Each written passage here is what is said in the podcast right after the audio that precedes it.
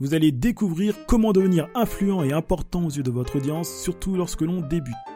À l'ère des réseaux sociaux, il nous est désormais possible de se faire connaître d'un public que nous aurons au préalablement ciblé dans le but de promouvoir notre activité et de proposer nos services. Imaginez-vous être enfin respecté et perçu comme quelqu'un d'influent dans son domaine d'expertise. En effet, face à la concurrence, il peut s'avérer difficile de faire la différence parce qu'elle est déjà positionnée sur le marché et de ce fait elle est reconnue comme étant une référence de votre thématique. Comment faire sa place parmi les grandes thématiques et devenir incontournable? C'est ce que nous allons voir dans cet épisode, mais avant ça, jingle. Salut, je suis Jeff Roche, je suis podcasteur et créateur de contenu. J'aime partager les sujets du quotidien des créateurs de contenu, je les aide à améliorer leur activité et vivre de leur contenu. Si tu es youtubeur, entrepreneur ou influenceur, vous êtes des créateurs de contenu. Bienvenue sur le Jeff Roche Podcast. Je vais vous parler de deux notions très importantes qu'il vous faut maîtriser pour gagner en influence, en crédibilité, afin de valoriser votre contenu et d'être bien perçu de votre audience. Dans cet épisode, nous aborderons la première notion, la deuxième sera traitée dans le prochain podcast. Lorsque vous souhaitez aller voir un film ou aller au restaurant, vous regardez systématiquement les avis postés ou le nombre d'étoiles afin de vous assurer que le film soit bien ou que ce soit un bon restaurant. Ce principe psychologique est ce qu'on appelle la preuve sociale. Selon notre ami Wikipédia, c'est la façon dont un individu, ne sachant quoi faire ou penser, aura tendance à adopter le comportement ou le point de vue du plus grand nombre.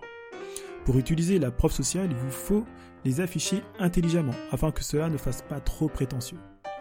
Pour illustrer mon exemple, nous allons prendre Jean-Luc, youtubeur littéraire. Il fait des vidéos résumées de ses livres favoris afin de les proposer à son audience. Et il interviewe des auteurs qui partagent aussi donc leur passion de la littérature. Il a aussi une page web où il y met les résumés de ses vidéos et de ses interviews. Le premier point à mettre en place par Jean-Luc est d'utiliser les chiffres. En effet, les chiffres sont un gage de vérité pour tous.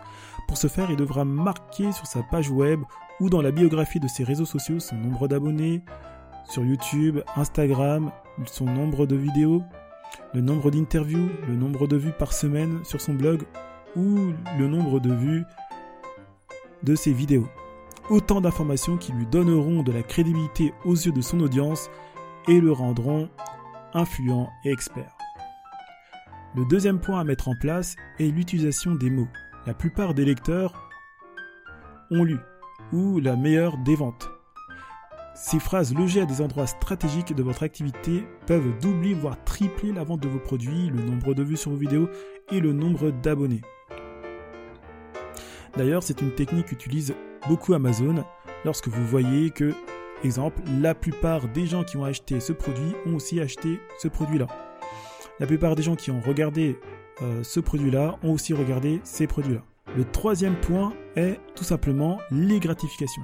Exemple, a été élu le meilleur pâtissier de France. Ou sinon, utiliser des photos avec des personnes connues.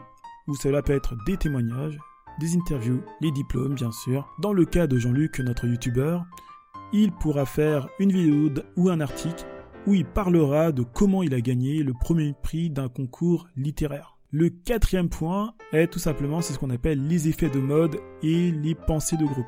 Pour cela, il vous suffira tout simplement de faire un contenu en rapport direct avec une tendance du moment afin d'attirer l'attention. Le dernier point est le transfert d'autorité. Un transfert d'autorité, tout simplement le fait d'utiliser quelqu'un d'important et de réagir à un sujet qu'il a abordé et qui fait polémique. C'est une technique qui est tout le temps et d'ailleurs beaucoup utilisée sur YouTube. A contrario, sur Instagram, cette technique est utilisée d'une autre manière et cela par les Instagrammeurs qui, qui se veulent être des motivateurs. Ils vont prendre l'image d'une star assez connue et ils vont loger sur cette star, ils vont mettre tout simplement euh, une citation inspirante. Ce podcast est maintenant terminé. Si ce n'est pas déjà fait, je vous invite à vous abonner. Mettez dans les commentaires votre avis au sujet du podcast, cela aidera à le faire connaître. Si vous avez aimé et si vous aimez mon travail, vous pouvez aussi me soutenir sur Patreon, le lien sera dans la description. Vous pouvez aussi me rejoindre sur Instagram et Twitter, c'était Jeff Roche. Salut